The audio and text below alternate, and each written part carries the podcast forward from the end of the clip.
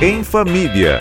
A Rádio Bandeirantes fala sobre criação e educação de filhos e filhas, com a editora-chefe da revista Pais e Filhos, Andressa Simonini.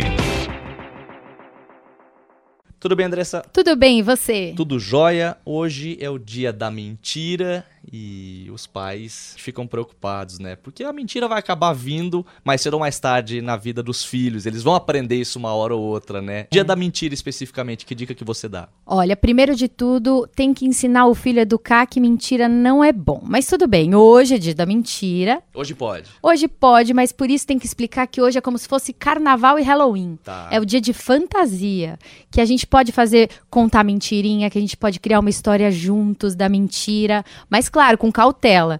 Não pode ser uma mentira que possa prejudicar alguém, então assim, tem que tomar cuidado. Mas hoje vale e que a criança entenda sim que é tudo uma fantasia, uma brincadeira, é lúdico. E por falar em lúdico, tem o Pinóquio, né? Que pode ser usado como um bom exemplo também, né? Tem o Pinóquio, é um ótimo filme para assistir no dia 1 de abril, que é hoje.